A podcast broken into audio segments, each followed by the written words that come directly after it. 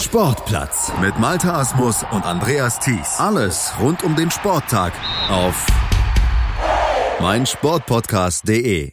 Sportplatz auf meinsportpodcast.de mit Malte Asmus. Die Briten haben gewählt und der Brexit ist nach diesem Votum wohl nicht mehr zu verhindern. Boris Johnson und die Tories haben eine Mehrheit von 80 Sitzen im Unterhaus und damit ist es wohl nur noch eine Frage des Wann und nicht des Ob die Briten die EU verlassen werden. Premier Johnson arbeitet bereits auf Hochtouren, um den Austritt schon am 31. Januar 2020 unter Dach und Fach zu bekommen und dieser Austritt Großbritanniens aus der Europäischen Gemeinschaft, der wird weitreichende Folgen haben für die Beziehung zwischen dem Vereinigten Königreich und der EU, politisch, gesellschaftlich, wirtschaftlich und damit natürlich auch fußballerisch einmal in sportlicher Hinsicht, aber selbstverständlich auch arbeitsrechtlich. Und welche Folgen das sind, das arbeiten wir in dieser Sportplatzausgabe hier auf meinsportpodcast.de auf mit Alexander Pellengar, unserem Experten in wirtschaftlichen Fragen. Hallo Alex.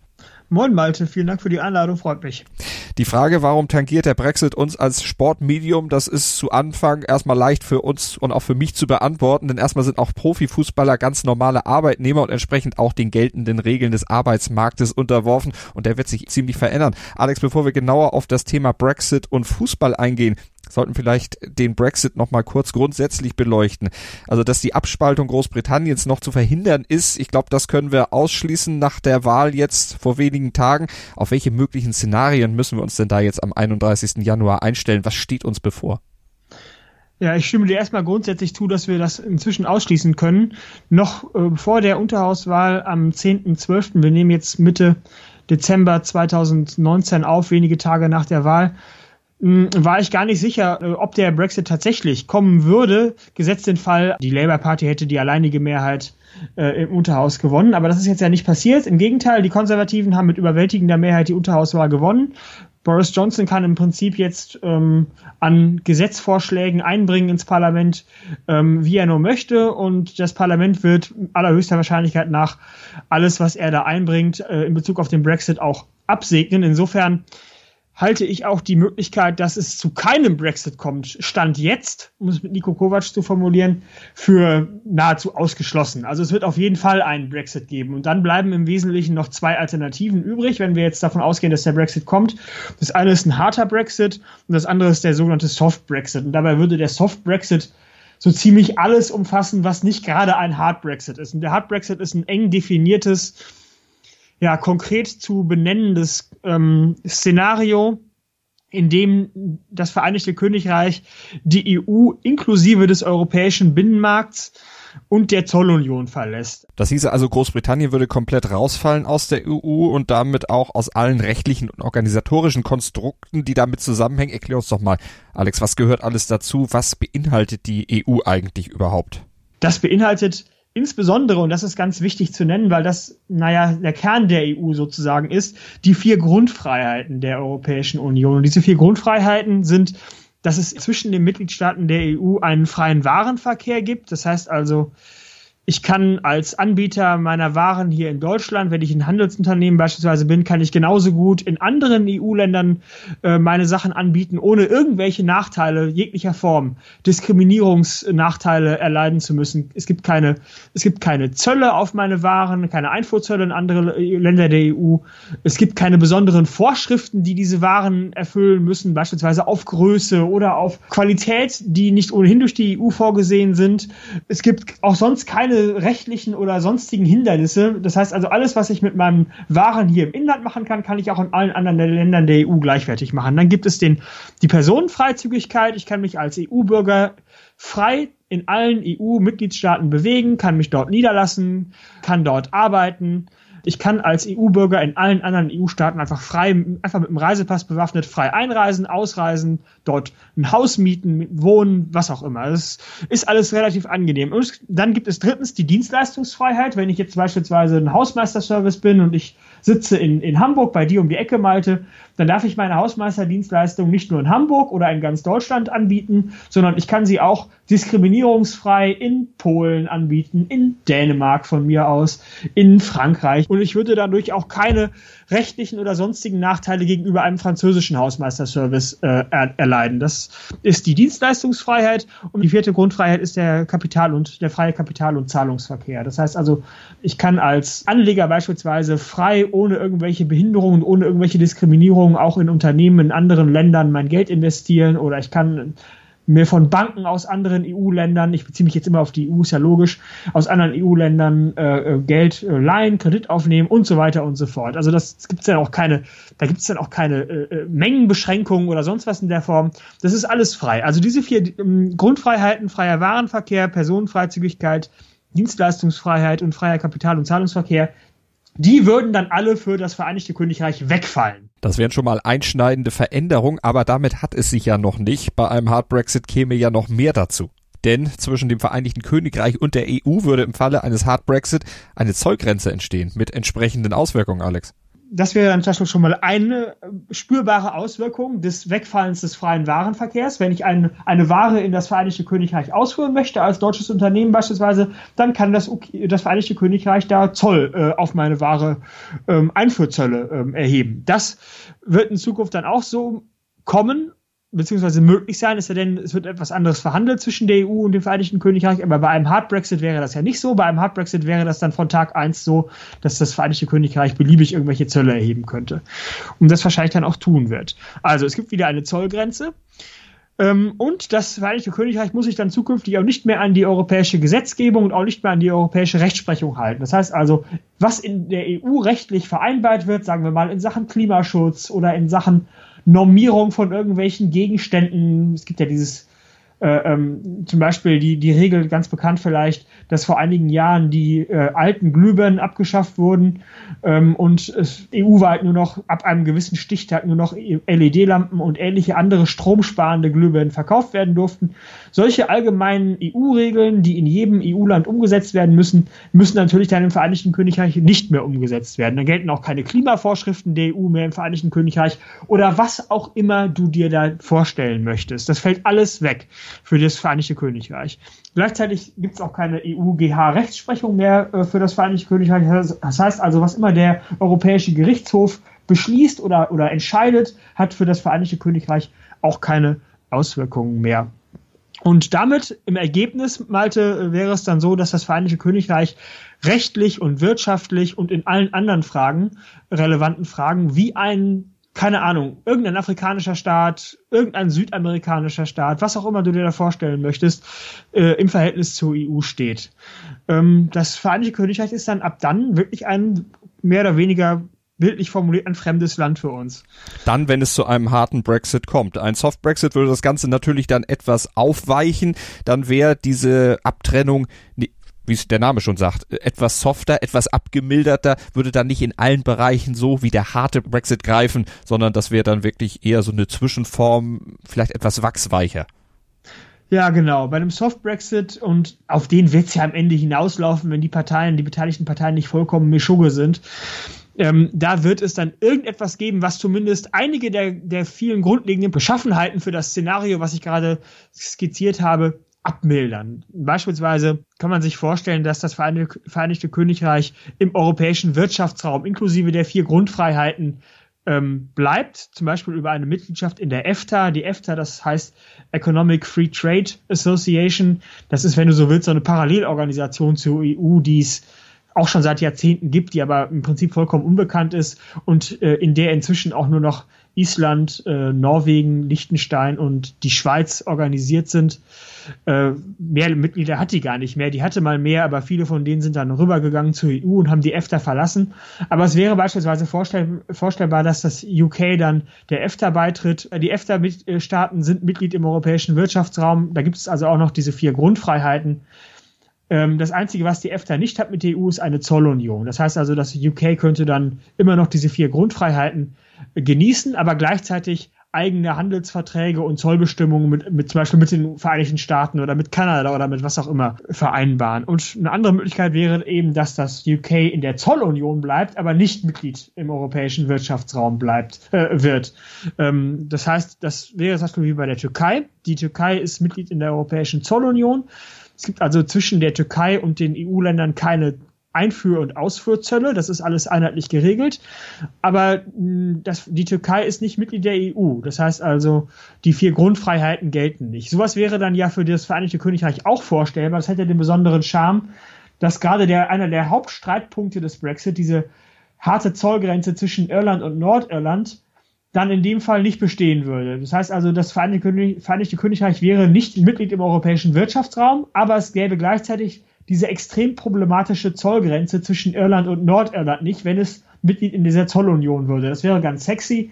Hätte einige andere Probleme, die ich jetzt hier gar nicht, weil es ja im Prinzip um Fußball gehen soll, nicht um den Brexit, im Detail ausführen ähm, möchte. Aber ähm, das wäre zumindest für den Übergang oder auch für, für dauerhaft eine Lösung, die man sich vorstellen könnte. Und irgendwo dazwischen wird es sich ja bewegen, denn Boris Johnson möchte ja zum 31.01.2020 aus der EU ausscheiden. Get Brexit Done ist dann am 31.01.2020 tatsächlich der Fall. Dann wird es eine, so ist es zumindest momentan vorgesehen, eine Übergangsfrist geben bis Ende Dezember nächsten Jahres. Das heißt also, dann gibt es ein knappes Jahr Zeit, in dem die EU und das Vereinigte Königreich sich über einen Nachfolgevertrag für das Vereinigte Königreich ähm, einigen können. Und ich denke mal, dann werden diese ganzen Gedankenspiele, die ich jetzt gerade ähm, skizziert habe, Mitglied in, im EWR, aber dafür nicht in der Zollunion oder Mitglied in der Zollunion, dafür nicht in der EWR.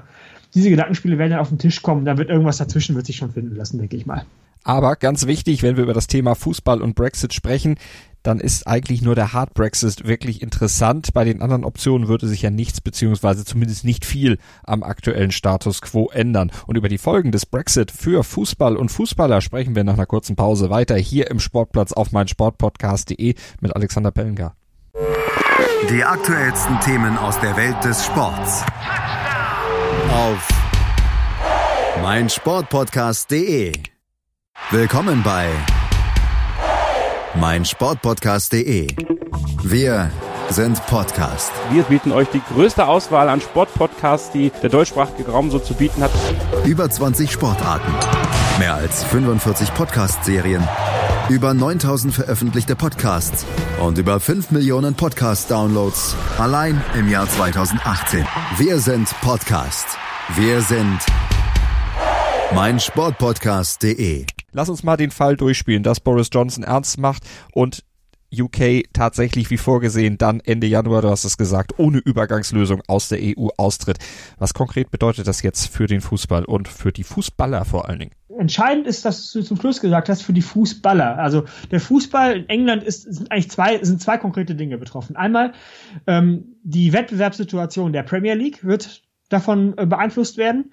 Und vor allen Dingen aber, und das ist der wichtigere Punkt, ist die rechtliche Arbeitssituation fremder Fußballer, also Fußballer dann eben auch aus der EU, also die dann ja nicht, äh, deren Mitglied die das Vereinigte Königreich dann ja nicht mehr ist, die in England in der Premier League spielen wollen, ähm, die sich dann gleich ganz neuen arbeitsrechtlichen und so weiter Voraussetzungen ähm, ausgesetzt sehen oder Herausforderungen ausgesetzt sehen. Und für diese zwei Dinge, also für die EPL wirtschaftlich gesehen, aber gerade für die Fußballer und für ihre Arbeitssituation in England, hat das ganz entscheidende Folgen, falls es tatsächlich zu einem Hard Brexit es ist unwahrscheinlich, aber es, wir gehen es einfach mal als Gedankenspiel, als Gedankenspiel durch, zu einem Hard Brexit kommen sollte. Und ähm, Fußballer, Malte, du hast es ja gerade schon angedeutet, sind im Prinzip ja ganz normale Arbeitnehmer. Und äh, wenn ich jetzt als Arbeitnehmer in irgendeinem fremden Land außerhalb der EU eine Arbeit aufnehmen möchte, dann muss ich in diesem Land ein, dann benötige, benötige ich ein Visum für dieses Land und eine Arbeitserlaubnis, logischerweise. Ich kann also nicht anders als innerhalb der EU äh, einfach in das Land ein, äh, in das Land sozusagen einwandern oder dahin fahren, mich dort niederlassen und irgendeiner Arbeit nachgehen. Das geht in der EU, das geht außerhalb der EU nicht.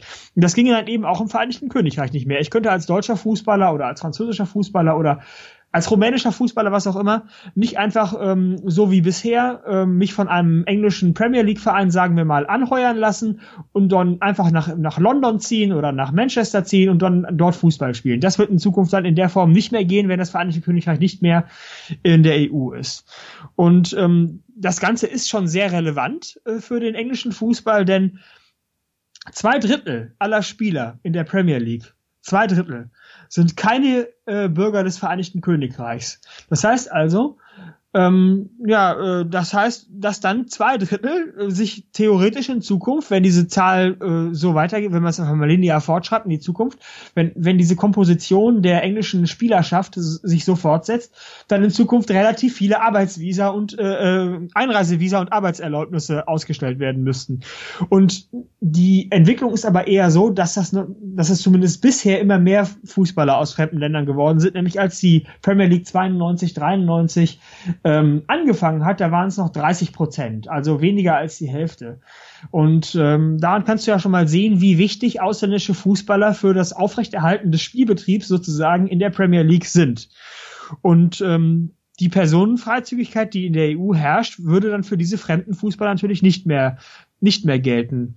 Und damit könnten sie auch nicht mehr einfach nur so einreisen, nur mit ihrem Personalausweis und dort anfangen, in, dem EU, äh, in der Premier League zu spielen, ohne weitere Probleme. Also sie bräuchten dann praktisch ein Arbeitsvisum, ein Workvisa, um genau. dann eben dort spielen zu können. Und das ist ja etwas, was vor allen Dingen auch nur befristet ausgestellt wird. Genau. Äh, in, Im Vereinigten Königreich ist, ist, es momentan so, dass ein Arbeitsvisum für Fußballer, da gibt es tatsächlich eine Bestimmung extra für, für, für Sportler, ich muss es etwas allgemein etwas korrekter formulieren, es gilt nicht für Fußballer im Speziellen, sondern für, für professionelle Sportler. Also professionelle Sportler, die äh, ins, ins UK, ähm, im UK arbeiten wollen, die nicht äh, also die fremd sind, also in Zukunft auch alle EU, äh, alle EU-Bürger, ähm, dürfen dort maximal für drei Jahre tätig sein. Und das kann einmalig für weitere zwei Jahre, also maximal insgesamt fünf Jahre, verlängert werden, ähm, so dass es insgesamt maximal fünf Jahre sind. Und äh, das Visum wird ausgestellt von dem englischen Innenministerium, dem sogenannten Home Office. Und da das nicht selber beurteilen kann, ob, äh, ob diese Arbeitserlaubnis und das Visum jetzt gerechtfertigt sind oder nicht, also sachlich gerechtfertigt sind, verlässt es sich da auf Empfehlungen von zuarbeitenden Sportorganisationen, im, im Fall von Fußballern eben von der FA, also dem englischen Gegenstück zum DFB, dem englischen Fußballverband. Und ähm, die FA untersucht also materiell, also diesen wirklich diejenigen, die dann untersuchen, Fußballer XY, ist der, ist der qualifiziert genug, ist der gut genug, ist der was auch immer genug, um bei uns in England ein Arbeitsvisum und eine Aufenthaltserlaubnis zu bekommen? Und wenn ja, dann geben wir das als Empfehlung an das Innenministerium weiter und das Innenministerium stellt dann formal eben das Visum aus. So läuft das. Und ähm, normalerweise in der Praxis ist es dann so, dass ein Club, der sich interessiert, sagen wir jetzt mal, keine Ahnung, Liverpool oder Manchester City, die wollen sich jetzt irgendeinen fremden Fußballer, bisher eben aus Afrika, in Zukunft dann eben auch aus der EU, ähm, die wollen den, die wollen den haben, die wollen den transferieren zu sich, damit er bei denen spielt. Dann wenden die sich an die FA und sagen, hier, guck mal, wir wollen diesen Fußballer haben. Und dann muss die FA hingehen und sagen, okay, mh, interessant. Ja, dann, dann prüfen wir das mal, ob der wirklich die Richtlinien ähm, erfüllt, die wir hier aufgestellt haben, damit er auch, damit wir an das Homeoffice, also an das Innenministerium, eine Empfehlung aussprechen können, dass die ihm bitte doch ein Visum geben sollen. So läuft das in der Praxis also ab. Also diese drei Parteien sind da involviert. Der Club, die FA und das Homeoffice als die ausstellende Behörde.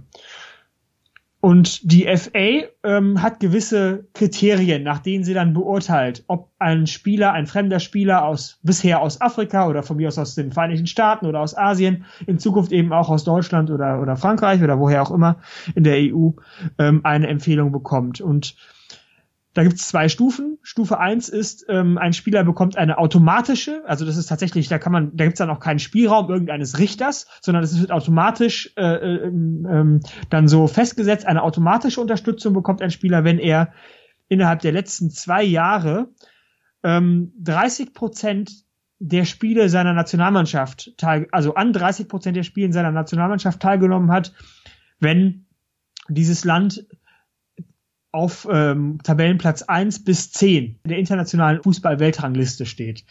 Oder 45 Prozent zwischen den Plätzen 11 und 20 der FIFA-Weltrangliste, 60 Prozent zwischen den Plätzen 21 und 30 und sogar drei Viertel aller Spiele der Nationalmannschaft zwischen den Plätzen 31 und 50. Und jenseits von 50 habe ich jetzt keine Bestimmungen gefunden, aber ich nehme mal an, wenn äh, ein Spieler aus einem Land kommt, was schlechter dasteht in der internationalen ähm, äh, Länderweltrangliste als Platz 50, dann hat er, hat er zumindest in Stufe 1 schon mal gar keine Chance, äh, eine Empfehlung von der FA zu bekommen. Das kann ich mir auch so vorstellen. Also die Spieler müssen nachweisen, dass sie regelmäßiger Nationalspieler ihres Landes sind und wenn sie es dann nachweisen können, sich im Rahmen der von von der FA aufgestellten Kennzahlen bewegen, die du eben genannt hast, dann bekommen sie also die Empfehlung der FA. Aber was passiert, Alex, wenn Spieler eben diese Kriterien nicht erfüllen? Was passiert dann?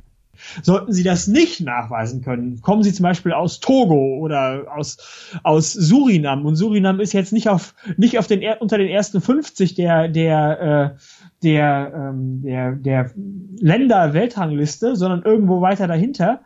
Und ähm, Manchester City möchte trotzdem diesen surinamischen Spieler verpflichten. Dann begreift die Stufe 2, dann kann Manchester City einen, einen, einen äh, Antrag stellen an ein sogenanntes Exceptions Panel. Das heißt also, das ist so eine ein, ein wirklich dann eine, eine, eine Gruppe von Leuten, die als Richter auftreten, die sich den Fall individuell angucken und dann selber entscheiden, ob sie, ob sie ähm, an das Homeoffice, an das Innenministerium die Empfehlung geben, ja, hier, diesem Spieler stellt doch bitte ein Visum aus oder nicht. Und da geht's dann nach einem, nach einem Punktekriterium.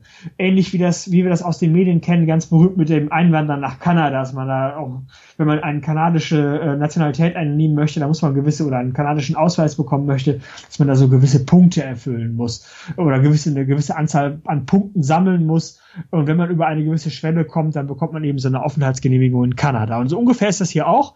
Das heißt, ähm, das äh, FA guckt sich dann an, wie viel Geld dieser Spieler, ach, äh, also dieses Exceptions Panel des FA guckt sich an, wie viel Geld verdient dieser Spieler in Zukunft, dann die Höhe des Gehalts, je höher das Gehalt, desto mehr Punkte gibt es. Das kannst du es so ganz grob, grob vereinfacht dir vorstellen. Oder ähm, wie hoch ist die Transfersumme? Da gibt dann auch üblicherweise, je höher die Transfersumme, desto mehr Punkte.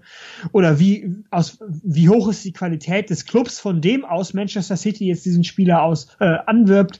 Ist das irgendwie so ein, so ein asiatischer, also indonesischer Drittligaverein oder ist das ein, ist das ein, ist das äh, Paris Saint-Germain von mir aus? Ja, und ähm, je qualitativ hochwertiger dieser Club eingeschätzt wird, desto mehr Punkte gibt es dann auch. Und oberhalb einer gewissen Grenze, wenn dann eine gewisse Mindestmenge an Punkten angesammelt worden ist, diese verschiedene Grenzen überschreiten, kann das äh, Acceptance Panel diese Empfehlung eben aussprechen, muss es aber nicht. Das heißt also, da ist man tatsächlich dann in der Hand dieser Richter. Logischerweise, je mehr Punkte man dann sammeln kann, ähm, desto wahrscheinlicher wird auch eine Empfehlung, aber das muss eben nicht der Fall sein. Lass uns das mal an einem Beispiel klar machen. Das ist jetzt sehr äh, theoretisch natürlich und auch die Beispiele, die wir jetzt vielleicht machen, sind auch sehr theoretisch. Wenn wir diese Bestimmung, die jetzt möglicherweise kommen, mal auf die Vergangenheit anwenden, da gibt es ja sicherlich auch Spieler, die dann beispielsweise, obwohl sie mittlerweile einen großen Namen haben, sich in der Premier League verdient gemacht haben, vielleicht gar nicht da gewesen wären, wenn es denn eben schon diese Bestimmung gegeben hätte, gar nicht gekommen wären. Ich habe da mal ein bisschen recherchiert und ich bin auf zwei ganz anschauliche Beispiele getroffen von Spielern, die nach den ähm, neuen Regeln, wenn es zu einem harten Brexit kommt, nicht mehr so ohne weiteres von ihren englischen Vereinen hätten angeheuert werden können. Das ist zum einen N'Golo Kanté, französischer Nationalspieler, der in Caen spielte, bevor er in die Premier League wechselte, ähm, zu, ich glaube, Leicester City. Caen ist ein kleiner Verein, Kanté war damals noch nicht, wenn ich das richtig weiß, Nationalspieler, zumindest noch nicht häufig genug, um automatisch über Stufe 1 diese Empfehlung über die Anzahl der Nationalmannschaftsspiele, an denen er teilgenommen hat, bekommen zu können. Insofern hätte dann Leicester für seine Verpflichtung einen Antrag bei, an das Exceptions Panel stellen müssen. Das Exceptions Panel hätte dann bewertet, ähm, anlässlich der Höhe der Transfersumme, der Höhe des Gehalts, was dann Kanté bei Leicester verdienen sollte und der Qualität des Herkunftsclubs, also Caen in der ersten französischen Liga, kleiner Club, ähm, hätte dann bewerten müssen, ob das dann ausreicht als sozusagen als Qualitätsnachweis, damit, ähm, damit die FA diesen Antrag an das Homeoffice stellt, hier gebt ihm doch bitte mal ein Visum, wir halten den für, für, für, wir halten es für wichtig, dass der Mann bei uns in der Premier League spielt.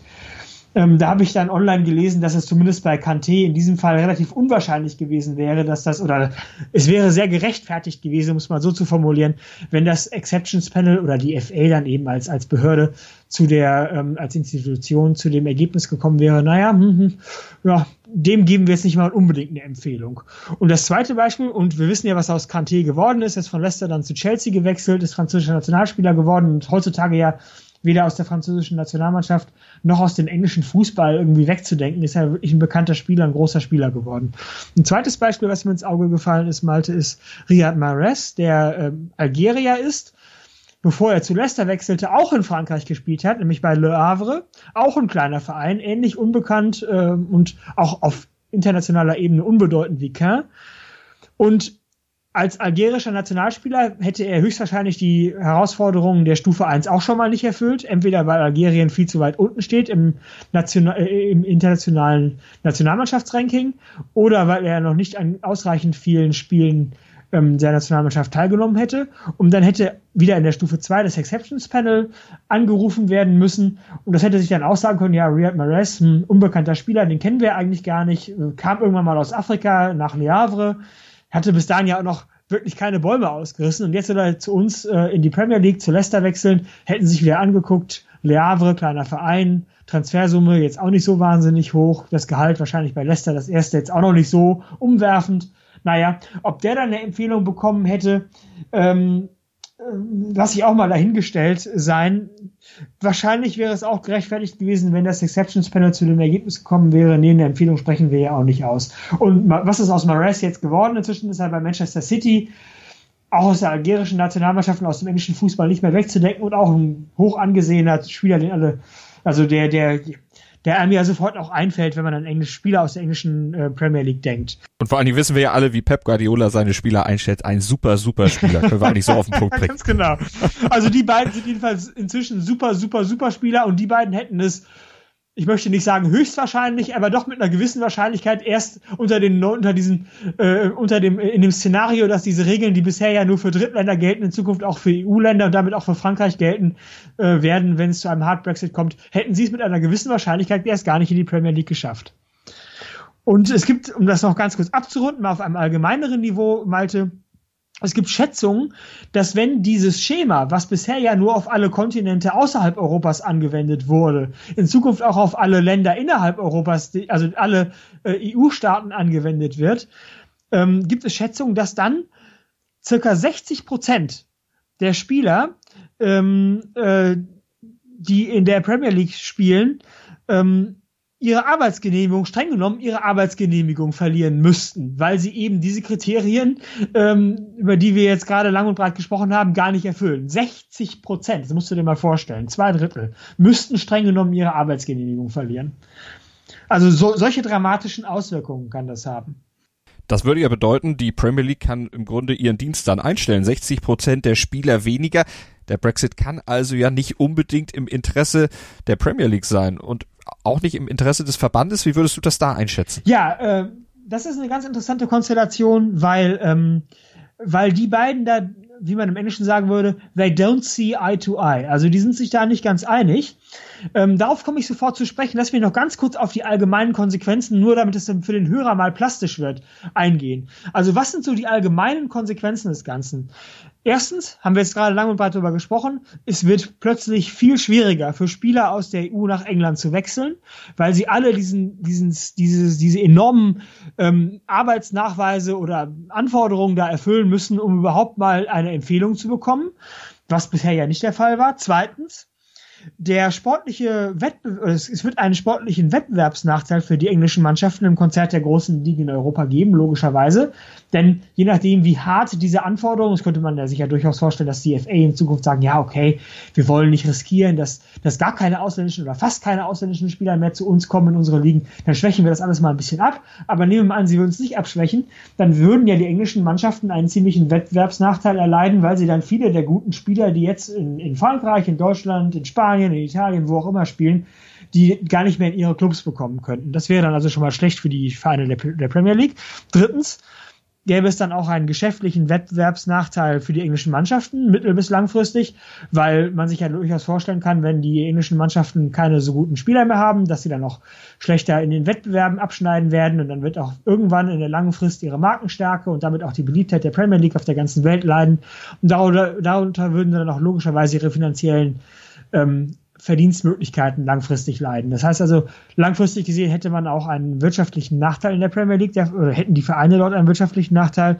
Und jetzt ganz unmittelbar gäbe es auch Transfermarktnachteile, weil Experten auch davon ausgehen, dass das Pfund gegenüber dem ähm, Euro abwerten würde mit einem harten Brexit und damit dann logischerweise ähm, ein englischer Verein, wenn er einen Spieler aus dem Ausland, sagen wir aus Frankreich oder Deutschland anheuern wollen würde, für die Transfersumme gleich viel mehr Geld ausgeben müsste als bisher, also weil das der, der Wechselkurs einfach schlechter wird. Und ähm, es gibt noch eine ganz interessante letzte harte Konsequenz für die britischen Vereine, die, die vielleicht gar nicht so auf den ersten Blick äh, ähm, präsent ist, aber die ich für sehr relevant halte. Und das ist, dass ähm, die FIFA, in, interessanterweise die FIFA, reguliert, ähm, dass minderjährige Fußballer gar nicht transferiert werden dürfen. Es gibt innerhalb der EU eine Ausnahmeregel. Das heißt also, innerhalb der EU dürfen Spieler zwischen 16 und 18 Jahren frei transferiert werden. Das heißt also, ein 16-jähriger Spieler, ein Franzose, könnte jetzt bei einem deutschen Verein ohne weiteres, ohne dass, dass da irgendwelche Genehmigungen erteilt werden dürfen, einen Vertrag bekommen. So, das gilt aber innerhalb der EU und das würde dann natürlich logischerweise in Zukunft für die Vereine in der Premier League nicht mehr ähm, einschlägig sein. Das heißt, ähm, es, die Vereine hätten also auch Probleme, ihren Nachwuchs zu rekrutieren aus dem europäischen Ausland. Finde ich, ist auch eine ziemlich wichtige ziemlich wichtige Konsequenz, ähm, die die Premier League ja erleiden müsste. Du siehst schon mal, es gibt also diverse Fußangeln, diverse mehr oder weniger schwerwiegende Konsequenzen. Und da haben die Premier League und der englische Verband also einiges dann zu tun, wenn es denn tatsächlich dazu kommt. Wir machen eine kurze Pause und dann gehen wir nochmal zu meiner Ausgangsfrage zurück. Welche Interessen verfolgen denn die beiden FA und Premier League in dieser Frage? Liegen sie da auf der gleichen Linie? Die Antwort gleich hier im Sportplatz auf mein Sportpodcast. Ich habe mich natürlich schockverliebt, weil die war wirklich ganz, ganz klein. So begann die Mensch-Hund-Beziehung zwischen Christina und Tierschutzhund Frieda. Und wie es danach, nach dem ersten Moment der Verliebtheit, so weiterging und welche Klippen es danach zu umschiffen galt, das hört ihr in der neuen Ausgabe von Iswas Dog, dem Podcast für harmonische Mensch-Hund-Beziehungen. Iswas Dog? Mit Malte Asmus. Überall, wo es Podcasts gibt. Die komplette Welt des Sports. Wann und wo du willst. Auf meinsportpodcast.de. Die komplette Welt des Sports. Wann und wo du willst. Drüber gehalten. Der Ostfußball-Podcast. Alles, was es über den Fußball im Osten zu berichten gibt. Ob kurios, Wir haben jahrelang drauf gewartet. ernst, Habe ich noch nicht erlebt, sowas dreckig. Schicken Sie mir einen Chefredakteur, wie können Sie mich überhaupt sowas ansprechen? unfair Also nichts, da kriegst du so ekliges Tor und dann verlierst du das Spiel. oder lustig. Pack dich doch gar nicht an. Und dann habe ich ihn eine gezimmert. Drüber gehalten. Der Ostfußball-Podcast mit Kevin Albrecht und Tobias Gebler auf meinsportpodcast.de. Dann lass uns noch mal zu meiner Ausgangsfrage zurückgehen. Ähm, welche Interessen verfolgen die beiden denn? Sind sie da auf gleicher Linie oder haben sie unterschiedliche Interessen? Ich könnte mir auch vorstellen, dass die FA vielleicht das auch gar nicht so schlecht fände, wenn weniger ausländische Spieler reinkämen, allein um die Nationalmannschaft, um die Nachwuchsarbeit zu stärken. Ganz genau. Könnte man ja ausgehen, bei all diesen ganzen mehr oder weniger drastischen Konsequenzen, die ich gerade runtergerattert habe, dass sowohl die FA äh, als auch die Premier League daran interessiert sein sollten, diesen Hard Brexit für sich selber zumindest so soft wie möglich zu machen. Aber das ist gar nicht der Fall, denn wie du schon richtig andeutest, gibt es da durchaus divergierende Interessen. Ähm, die IPL ähm, ist natürlich daran interessiert, dass die in ihr organisierten Vereine, Manchester City, Liverpool und all die anderen Vereine, dass die natürlich so starke Kader, oder die Vereine sind daran interessiert, so starke Kader wie möglich zusammenzustellen, um eben so erfolgreich wie möglich Fußball spielen zu können. Und dabei ist denen relativ egal, ob das jetzt Franzosen sind, ob das irgendwelche Südafrikaner sind oder Kanadier oder oder äh, oder Chinesen oder wer auch immer, das ist denen egal. Hauptsache, das sind gute Spieler und die spielen bei uns im Verein, damit wir wieder die Champions League oder die Meisterschaft gewinnen können. Das ist ja, das ist da ja der Imperativ. Das heißt also, aus Sicht der EPL wäre eine, der Premier League, wäre eine restriktive Arbeitsvisapolitik eher hinderlich. Das heißt also, die IPL würde sich wünschen, die würde wahrscheinlich sich am liebsten wünschen, dass man in der, dass man im, äh, in der EU bleibt, dass es gar keinen Brexit gäbe. Aber wenn jetzt schon ein Brexit passiert, dass der dann zumindest für die Arbeitsgenehmigungen in der Premier League so, so sanft wie möglich stattfindet. Die FA hingegen, also das Gegenstück zum DFB, der Verband, die sehen das durchaus anders. Die sind nicht so sehr daran interessiert, oder deren primäres Interesse ist nicht so sehr, dass die englischen Fußballvereine möglichst konkurrenzfähig sind, sondern deren primäres Interesse ähm, gilt der, der englischen Nationalmannschaft. Die wollen, dass die englische Nationalmannschaft möglichst konkurrenzfähig ist und vielleicht auch mal wieder Europameister oder Weltmeister wird.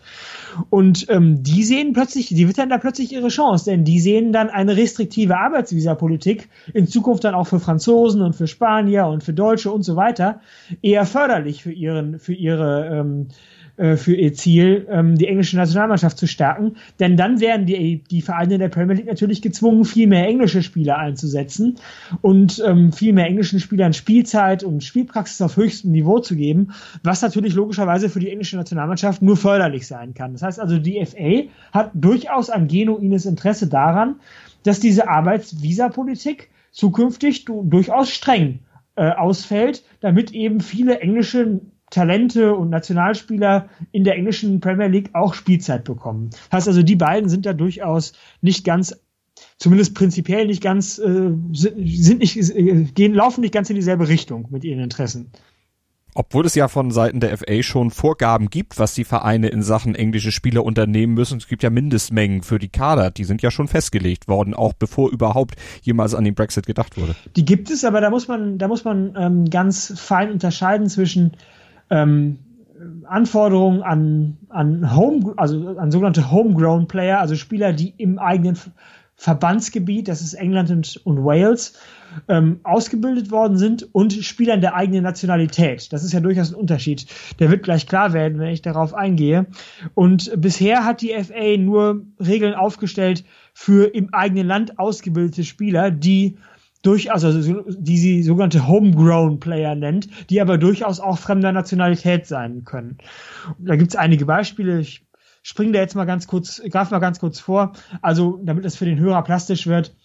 Also Spieler, die zwar fremder Nationalität sind, also keine Engländer und damit auch logischerweise nicht spielberechtigt sind für die englische Nationalmannschaft, die aber trotzdem, als Homegrown Player, also im eigenen Nachwuchs ausgebildet gelten, sind beispielsweise Cesc Fabregas, der ähm, schon fünf Jahre bei Arsenal war, bevor er 21 Jahre alt war, muss ich dazu sagen, dass Homegrown Player solche Spieler sind, die mindestens drei Jahre bei einem Verein in England oder Wales ausgebildet wurden, bevor sie 21 Jahre alt geworden sind. Das heißt also, wer mit 18, sagen wir als Afrikaner, der, der, der symbolische Afrikaner, der mit 18 ähm, in den Nachwuchs eines englischen Premier League Vereins kommt, und mit 21 Jahren immer noch in der englischen Premier League äh, bei diesem Verein oder bei irgendeinem anderen ähm, ausgebildet wird, der hätte diese Homegrown-Regel erfüllt. Der wäre nämlich da schon drei Jahre, bevor er 21 Jahre alt geworden ist, äh, im englischen Fußball unterwegs gewesen. Und ein Beispiel habe ich gerade schon genannt. Ein anderes Beispiel ist Hector Bellerin. Der war auch schon fünf Jahre bei Arsenal, bevor er 21 wurde, französischer Nationalspieler. Fabregas, lange Jahre spanischer Nationalspieler. Victor Moses, Nigerianer. Der war schon neun Jahre bei Crystal Palace, bevor er 21 wurde. Paul Pogba, französischer Nationalspieler, kennt natürlich jeder. Der war fünf Jahre bei Man United, bevor er 21 war. Oder noch ein Beispiel, Romelu Lukaku. Äh, inzwischen spielt er bei Inter, wenn ich mich nicht irre. Der war schon drei Jahre bei Chelsea, bevor er 21 Jahre alt wurde. Also das ist jetzt ein Beispiel für, warum ich gerade sage, dass man da, dass man da subtil unterscheiden muss zwischen Homegrown Playern, die ähm, schon lange im, im, englischen Fußball spielen, bevor sie 21 Jahre sind, aber durchaus auch Fremde sein dürfen und eben Spieler in englischer Nationalität, die ja theoretisch nicht mal Homegrown-Player sein äh, müssen, sondern einfach nur englischer Nationalität. Und die Regeln der FA, um jetzt auf deine Frage konkret einzugehen, bezogen sich eben bisher immer nur auf diese Homegrown-Player. Und die FA ähm, hat da die Regel aufgestellt, das ist ganz interessant übrigens im englischen Fußball eine maximale Kadergröße von 25 Spielern gibt. Das heißt also, in jedem Verein der Premier League dürfen maximal 25 Spieler angestellt sein oder im Kader stehen. Das ist übrigens äh, anders als in Deutschland. In Deutschland gibt es keine Kaderbegrenzung. Und äh, in Frankreich übrigens auch nicht. Und um jetzt mal die Big Five Leagues zu komplettieren, in ähm, Spanien und Italien gibt es auch eine Kaderbegrenzung, auch jeweils von 25 Spielern. Das heißt also England, Spanien, Italien 25 Spieler maximal, Deutschland und Frankreich frei. Und zu diesen 25 Spielern, die die FA für die ähm, englischen Premier League Vereine als Höchstgrenze vorschreibt, dürfen noch unbegrenzt viele Nachwuchsspieler aus der eigenen Akademie aufgeboten werden. Das heißt also, wenn ich jetzt Southampton bin, Southampton, wie du vielleicht weißt, ist ja ganz bekannt für seine Nachwuchsarbeit in England. Und ich habe hab enorm viele Spieler äh, in meiner eigenen Akademie ausgebildet, die erstligatauglich sind, dann kann ich äh, maximal 25 äh, Spieler in meinen Kader haben, plus beliebig viele aus meiner eigenen Akademie. Könnte ich theoretisch als Southampton 35 Spieler im Kader haben, wenn ich noch 10 Jugendspieler aus den eigenen Reihen dort zupacken kann. Und darüber hinaus gibt es aber auch noch weitere Bestimmungen zur Kaderzusammensetzung, denn diese 25 Spieler, die da in den Kader aufgenommen werden, die dürfen wiederum auch keine x-beliebigen sein. Alex, wer kannst du das noch ein bisschen erläutern? Was gibt es da für Vorgaben? Die FA hat sich dafür entschieden, die von der UEFA ähm, eingeführte 4 plus 4 Regel ähm, anzuwenden. Und diese 4 plus 4 Regel sieht vor, dass äh, im Kader, in jedem Ka im Kader jeder äh, Premier League Mannschaft mindestens vier in der eigenen Akademie ausgebildete Spieler stecken müssen und vier weitere, die irgendwo äh, äh bei irgendeinem anderen Verein im äh, Rechtsgebiet der FA, sprich in England oder Wales, ausgebildet worden sind, äh, stecken müssen. Das heißt also, acht der 25 Plätze sind schon mal für diese acht Spieler belegt. Vier aus dem eigenen Nachwuchs und vier aus dem englischen Nachwuchs oder Wales Nachwuchs. Und dann bleiben noch 17 Plätze frei für irgendwelche anderen Spieler, also für die, für die ganzen Stars, wenn du so willst. Interessante Geschichte. Vielleicht können wir hier einen kleinen Exkurs einschieben. Wie regeln das denn andere Länder in Europa mit den Homegrown-Playern? Welche Vorgaben gibt's da? Unterscheidet sich das vielleicht sogar von England? Da gibt's teilweise Auswüchse, um das mal für den, für den Hörer auch mal darzustellen, was man da alles machen kann in dem Bereich. Der bulgarische Fußballverband schreibt vor, dass jedes bulgarische Erstligateam mindestens 15 in Bulgarien ausgebildete Spieler im Kader haben muss. Oder in Finnland wird's noch krasser.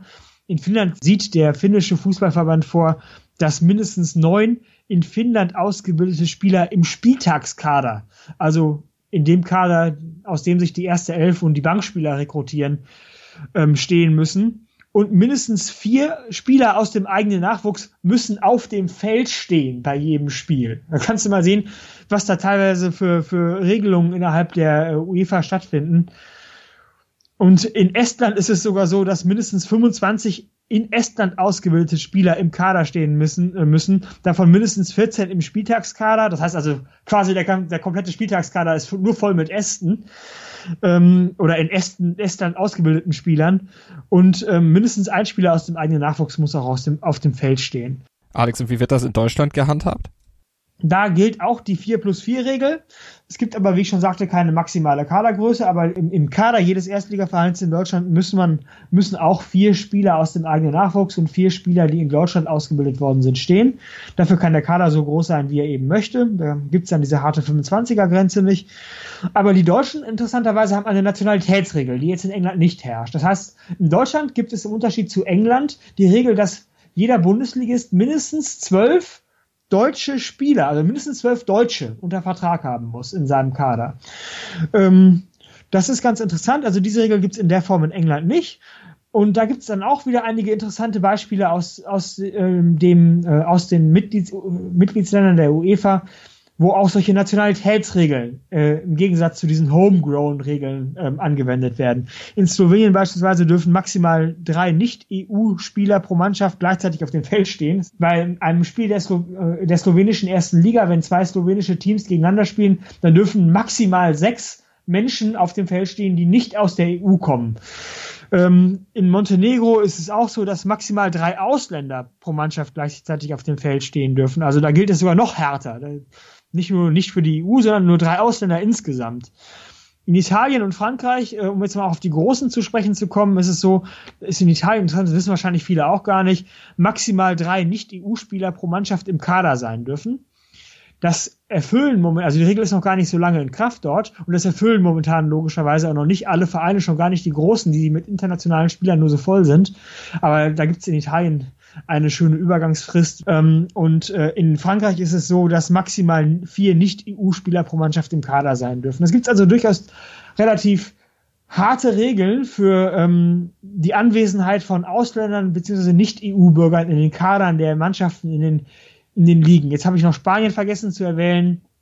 In Spanien gibt es keine besonderen Vorschriften, weder was die Homegrown-Player angeht, noch was die ähm, die, die Anzahl der Ausländer, die, die maximale Anzahl der Ausländer in den Kadern oder auf dem Feld angeht. Dann gucken wir doch mal zurück zur FA, unserem Ausgangsthema. Haben die denn jetzt äh, Morgenluft gewittert? Wollen die jetzt mit dem Brexit im Rücken ihre Chance wittern und ja, vielleicht auch ihre Regeln da noch etwas strenger fassen, mehr englische Spieler in die Kader drücken? Genau, also ich habe es ja ganz am äh, Eingangs dieses Segments schon gesagt, dass die FA ja durchaus ein genuines Eigeninteresse daran hat, möglichst viele ähm, junge englische Spieler in den Mannschaften der ersten Liga spielen zu haben, damit die Nationalmannschaft gestärkt wird. Und jetzt habe ich ja gerade lang und breit versucht zu erklären, dass Homegrown Player nicht gleich ähm, auch englischer Spieler ist, aber logischerweise korreliert das beides stark. Ist ja klar. Also die Beispiele, die ich genannt habe, Lukaku, Fabregas und so weiter, das sind ja eher die Ausnahmen. Die meisten Spieler, die jünger sind als 21 und bei einem englischen Verein in einer englischen Akademie ausgebildet werden, werden natürlich nicht Ausländer sein, sondern englische Nationalspieler. Insofern hat man schon eine starke Korrelation zwischen Homegrown und auch englischer Nationalität. Und genau diesen Hebel möchte die FA auch weiter bedienen. Und die sagen jetzt, naja, vielleicht machen wir, verschärfen wir das sogar noch ein bisschen. Wir wollen in Zukunft, das war ein Vorschlag, der 2015 gemacht wurde von dem damaligen Chef der, der FA, ähm, wir wollen, dass ähm, die, die Kaderzusammensetzung von 4 plus 4 auf 10 plus 2 anheben. Das heißt also, dass in Zukunft 10 im Englischen, äh, in England und FA ausgebildete Jugendspieler plus 2 aus der, im eigenen Verein ausgebildete Jugendspieler im Kader jedes einzelnen Premier League Vereins stehen müssen. Das hieße dann bei einer harten Grenze von 25, blieben noch 13 Plätze frei für die Riyad Mahrezes und N'Golo Kantes und äh, äh, David Silvers und äh, Hurricanes dieser Welt, weil die anderen zwölf Plätze eben vergeben wären für dann wahrscheinlich zum großen Teil auch englische Jugendspieler. Und ähm, zusätzlich wollte die FA, weil das noch nicht reichte, weil sie eben noch sicherstellen wollte, dass eben noch mehr dieser Jugendspieler tatsächlich auch Engländer sind und keine Fremden, ähm, das Mindestalter auch heruntersetzen von 21 auf 18. Das heißt also, dass äh, als Homegrown Player nur noch solche gelten, die schon mindestens drei Jahre bei einem englischen Verein unter, im, Aus, äh, im Nachwuchs ähm, ausgebildet werden, bevor sie 18 Jahre alt werden und nicht mehr, wie es bisher der Fall ist, bevor sie 21 Jahre alt werden. Was natürlich die Wahrscheinlichkeit, dass ein solcher Spieler dann auch tatsächlich Engländer ist und eben kein Franzose oder kein Deutscher, nochmal deutlich erhöhen würde. Kann man sich ja, kann man sich ja logischerweise vorstellen.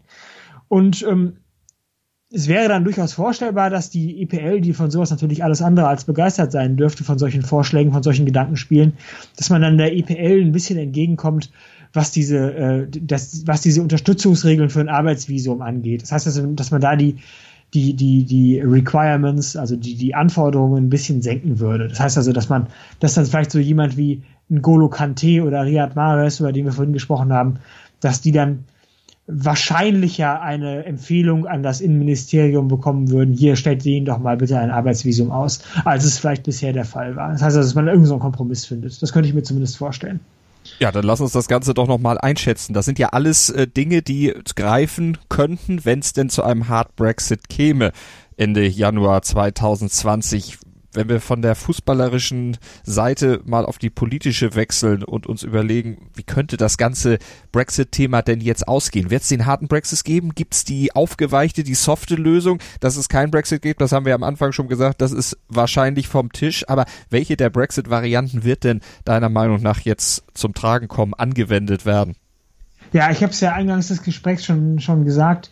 Ich gehe nicht davon aus, dass äh, wenn äh, Boris Johnson ernst macht und äh, Get Brexit dann in die Realität übersetzt und dann am 31.01.2020 das Vereinigte Königreich aus der EU rausfällt, ähm, dass es dann zu einem harten Brexit kommt. Denn dann sehen ja, ich habe das eingangs schon gesagt, die äh, sieht der momentane Fahrplan erstmal vor, dass es dann eine Übergangsregelung gibt bis Ende Dezember 2020. Dann hätte man ein knappes Jahr Zeit, in dem sich die EU und das Vereinigte Königreich zusammensetzen werden und also können und werden, um eine wie auch immer geartete permanente Dauerlösung für die Zeit nach Dezember 2020 zu erarbeiten, zu verhandeln und ähm, ins Werk zu setzen. Und ich glaube, das wird auch passieren. Viele Experten sagen, und da bin ich selber nicht Experte genug, um das beurteilen zu können, aber viele Experten sagen, dass die Zeit verdammt knapp ist. Ein knappes Jahr ist, oder effektiv zehn Monate, ist sehr, sehr, sehr wenig Zeit, um einen Nachfolgevertrag weißt du, der Größenordnung einfach, wie er ja bisher innerhalb der EU ähm, herrscht, ähm, einen gleichwertigen Nachfolgevertrag irgendwie auszuhandeln und auch noch umzusetzen. Aber trotzdem bin ich mir relativ sicher, dass es dann nicht Ende Dezember 2020 zu einem dann, wie auch immer, also zu einem tatsächlich harten Brexit mit all den Konsequenzen, die ich ganz am Anfang dieses Podcasts aufgezählt habe, kommen wird. Irgendwelche Übergangsregeln werden sich finden und sei es auch nur auf der Ebene des Fußballs, weil ähm, die Briten schon wissen, was sie an ihrem Fußball haben. Also die EPL ist wirtschaftlich schon ein, ein wesentlicher Faktor. Ähm, die nach Schätzung übersetzt die EPL Jahr für Jahr ungefähr oder trägt zu, zur Wertschöpfung im Vereinigten Königreich ungefähr 8 Milliarden Pfund bei. Um das mal einzuordnen, das ist ungefähr so viel wie der gesamte Agrarsektor im Vereinigten Königreich. Der trägt auch ungefähr 8 Milliarden Pfund zur, zur Wertschöpfung bei. Das ist natürlich lange nicht so viel wie der Bankensektor, der ungefähr nach Schätzung 130 Milliarden Pfund beiträgt. Und das ist einer der größten Sektoren im, der Finanzsektor, einer der größten Sektoren im Vereinigten Königreich. Aber es ist ja nicht nur die wirtschaftliche, die Wirtschaft, die reine an Zahlen abzulesende Wirtschaftskraft, acht Milliarden, so viel wie, wie der ganze Agrarsektor ist ja schon ein Wort, sondern es ist ja auch die Außenwirkung der Premier League. Die Premier League hat ja ist ja auf der, wird ja auf der ganzen Welt angeguckt. Fußball ist sowieso ein Weltsport, mal abgesehen von den Vereinigten Staaten vielleicht und ein paar ähm, Enklaven in Asien, wo er auch nicht so relevant ist. Aber ansonsten ist Fußball ein Weltsport und die Premier League ist in diesem Weltsport das, das Weltprodukt sozusagen, also das wichtigste Produkt. Der Fußball, der englische Fußball wird überall verfolgt auf der ganzen Welt und ähm, da kann sich im Prinzip weder das Vereinigte Königreich aus, aus reinem Eigeninteresse, aus reinem egoistischen Eigeninteresse, was das eigene Image angeht, was das eigene Ansehen angeht, aber auch aus wirtschaftlichem Interesse, was die, die Stärke der Premier League angeht, gar nicht erlauben, ähm, dass man da irgendwelche großartigen Risiken fährt ähm, in Bezug auf die ja, Arbeitsgenehmigungen für fremde Spieler und die Attraktivität der Vereine in der Premier League, die Wirtschaftskraft der Vereine in der Premier League. Insofern kann ich mir schon vorstellen, dass selbst wenn es zu einem harten Brexit käme, gesetzt den Fall, was ich für relativ unwahrscheinlich halte, aber selbst wenn es denn so wäre Ende nächsten Jahres, dass es dann irgendwelche Sonderregelungen für den Fußball dann doch irgendwie durch die Hintertür geben wird, wo sich die FA äh, die englische äh, oder die Regierung, nicht die englische Regierung, sondern die Regierung des äh, Vereinigten Königreich und die Premier League zusammensetzen und irgendwelche Übergangslösungen oder irgendwelche Dauerlösungen für sich finden würden. Das könnte ich mir zumindest vorstellen. Also ein Kompromiss höchstwahrscheinlich, der dann zum Tragen kommt. Wir sind gespannt, werden die Entwicklung natürlich weiter verfolgen hier auf meinsportpodcast.de. Alex Pellinger war das zur Bedeutung des Brexit für den Fußball. Vielen Dank, Alex. Ja, Malte, nicht zu danken. Ich danke dir, hat sehr viel Spaß gemacht, wie immer. Ich freue mich schon aufs nächste Mal mit dem nächsten Thema. Was zum Teufel, du Bastard? Du bist tot, du kleiner Hundeficker. Und dieser kleine Hundeficker, das ist unser Werner. Ein ganz normaler Berliner Kleinstkrimineller, der dann aber im Knast das Ding seines Lebens dreht. Una Fantastica Risetta Perla Pizza. Er klaut seinem Zellengenossen ein Pizzarezept. Aber nicht irgendeins. Und mit dem eröffnet Werner dann die beste Pizzeria Berlins. Doch Werners Glück ist nur von kurzer Dauer. Denn es hagelt Probleme. Werners Pizzaparadies. Erstmals großes Kino- und Podcast-Format. Mit fetter Starbesetzung. Alina But, Kida Ramadan, Edin Hasanovic, Oliver Koritke, Ralf Richter, Ben Becker, Winfried Glatzeder, Anna Schmidt und viele mehr. Abonniert die Scheiße. Jetzt macht schon, mach! Sportplatz mit Malta Asmus und Andreas Thies. Alles rund um den Sporttag auf meinsportpodcast.de. 90 Minuten, zwei Teams, pure Emotion. Es geht wieder los. Die Fußball-Bundesliga auf meinsportpodcast.de. Abonniere jetzt deinen Bundesliga-Podcast und sei dabei im Bully Special. Weserfunk. Auf die Zirbelnuss. Füchsle Talk. BV Beben. Unter Flutlicht. Werkskantine am Wasserturm. Und viele mehr. Die Fußball-Bundesliga auf meinsportpodcast.de